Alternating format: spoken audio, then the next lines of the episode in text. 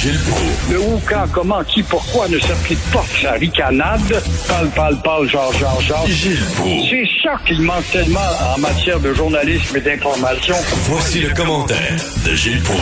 Gilles, ça vous tente-tu d'être le fou du roi? Il cherche quelqu'un à Radio-Canada? Ben oui, voilà un gars qui sans doute euh, a capitulé Ben oui. devant euh, la nouvelle euh, norme religieuse qui est euh, la rectitude. C'est beaucoup plus pour cela, somme toute, qu'il a trouvé que c'était trop, là, quoi. Il faut se tenir debout devant ces gens-là. Il ne faut pas plier les genoux. Il Jamais. aurait fallu continuer, Ben oui. soit encore plus pertinent, plus provocateur s'il le faut. Oui. Mais ça dépend. Il y a les fumeux de pipe de Radio-Canada en haut dans la tour qui auraient pu aussi euh, l'entraver. Radio-Canada, puis la censure. Radio-Canada est officine de propagande. Celui qui va me dire le contraire de cela est un fiefé menteur. Et vous voulez parler là, de mémering à Longueuil. Ça mémère. Oui, parlant justement de fumée de pipe, oui, un bel exemple de mémering à Longueuil, c'est celui, euh, et allez savoir pourquoi, avoir fait tant de bruit euh, avec la multitude de cerfs, des chevreuils, dans le parc de Michel Chartrand. Alors, on se dit maintenant impuissant de les déménager. Voilà de la parlotte inutile, du gaspillage de salive et de papier. Les fumeux de pipe de l'Université de Montréal ont jugé quatre mois après, quatre mois de discussion, à savoir on transfère-tu ou on transfère pas ces chevreuils. Alors, et ap- après tout, il y en a une quinzaine en trop. Il aurait été tellement facile. Si le transfert pouvait les perturber, puis par conséquent, ça aurait été mauvais pour le centre d'accueil autant que pour les chevreuils, comment m'expliquer que deux léopards du parc Safari sont partis en avion il y a un mois Hein, dans une soute d'avion, 38 heures de vol pour se rendre dans un parc Kruger en Afrique du Sud et on les voit avec les photographies à l'appui qui sont très bien adaptés et heureux. Fait que tu vois qu'il y a de la maudite menterie là-dedans encore une fois.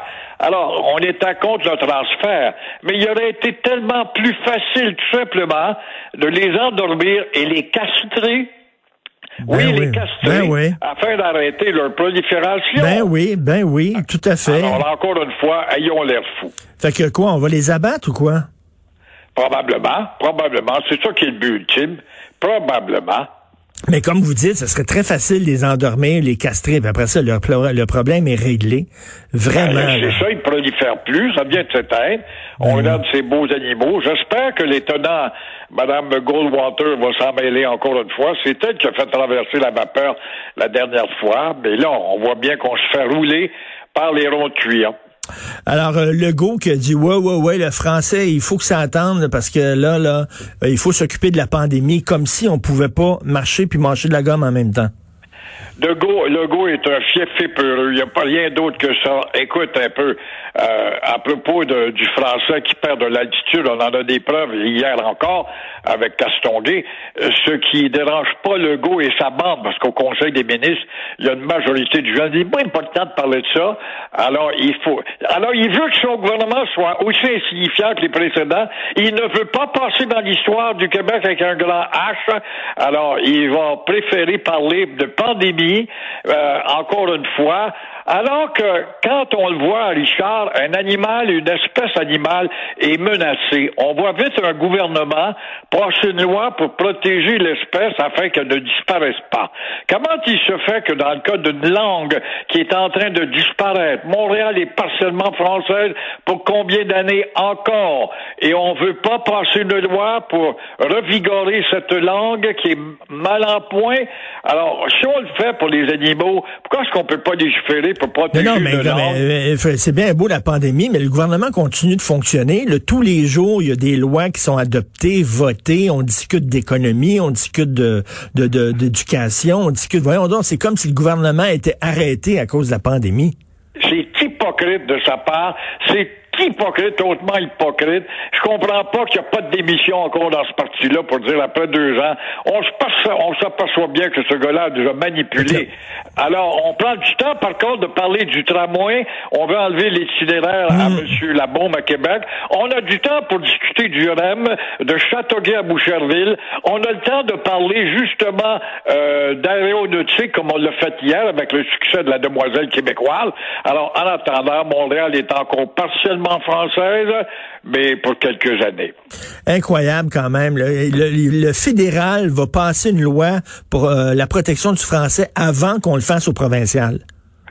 Oui, et voir Québec s'aligner là-dessus parce que Québec n'est pas indépendantiste puis il veut pas revenir à la loi.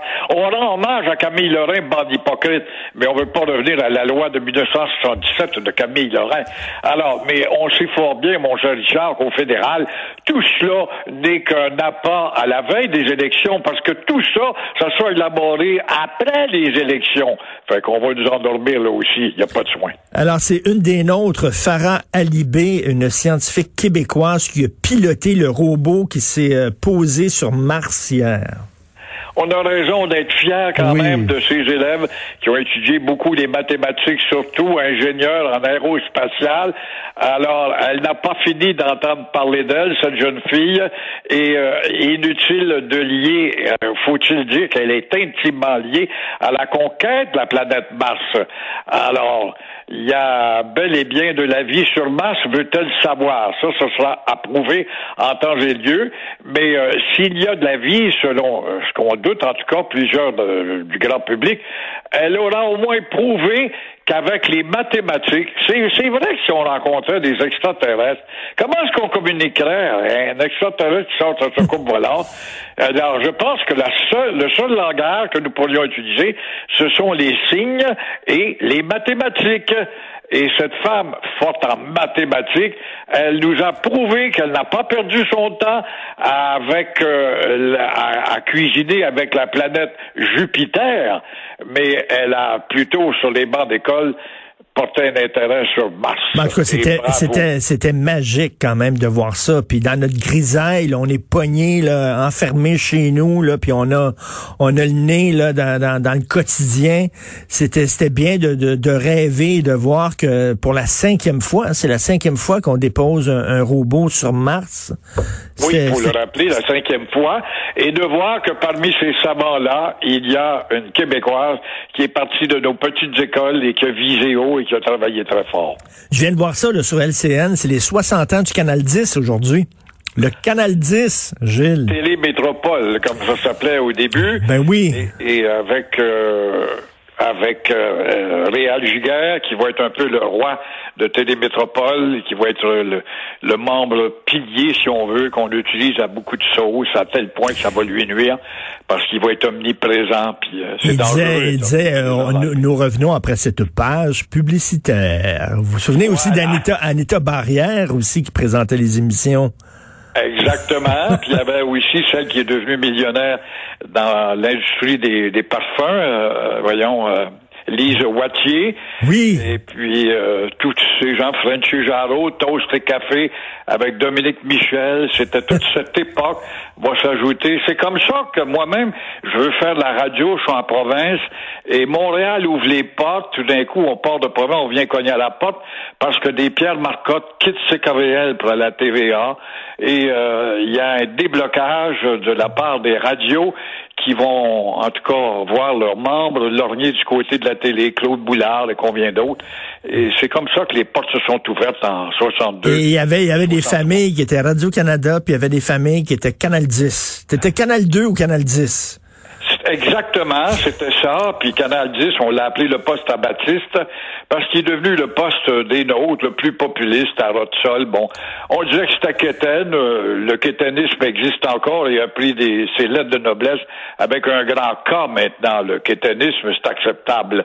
Mais dans ce temps-là, on était plus critique, je pense, sur la qualité. Gilles, Gilles, Gilles j'étais à l'école à Verdun. Vous savez que j'ai grandi à Verdun. Puis j'avais des amis, là.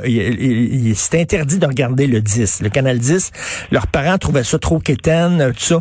Ils n'avaient pas le droit de regarder le Canal 10. Moi, je regardais le Canal 10. Puis le lendemain, à l'école, je leur racontais toutes les jokes de Claude Blanchard. Là, parce que les autres, ils les avaient pas entendus. Fait que là, j'étais le, le, gars très populaire à l'école. Moi, je me ramassais dans la récréation. Puis là, je sortais toutes les jokes de Saint-Forien, de Gilles Tulipe, de Claude Blanchard. Puis eux autres, ils riaient comme des fous parce qu'ils n'avaient pas le droit d'écouter le Canal 10. Mais c'est bon ce que tu me comptes là, parce que mon frère a élevé ses trois filles, dont une qui est devenue ministre. Je sais pas si elle va être signifiante dans ces jours, mais en tout cas, pour l'instant, il se tait avec le goût. Mais euh, euh, il interdisait à ses filles de regarder euh, le Canal 10, parce que c'était Patoff, c'était Jacques Desrosiers, et puis tous les quétaines, le capitaine Bonhomme, alors qu'à Radio-Canada, t'avais ça, les gobelets, puis t'avais, t'avais ce gars-là, Guy Sange, qui était si bon. Bobino d'enfants. Bobino, fanfreliche. D'ailleurs, je vous laisse. Merci beaucoup, Gilles. Passez un bon week-end. Puis je vous laisse avec un, tiens, un extrait de Claude Blanchard. On écoute ça. Merci, Gilles. plaisir. Bon week-end. Une page complète chez Guy Boucher. Hey, ça a l'air que ça marche son livre. Hey, il raconte ici là, le petit incident qui est arrivé, là. Qui est arrivé avec son chum dans la maison, la porte tabarrée, puis tout ça, il s'est fait arrêter. Puis là, il dit, j'étais tellement découragé, j'étais un an la brosse.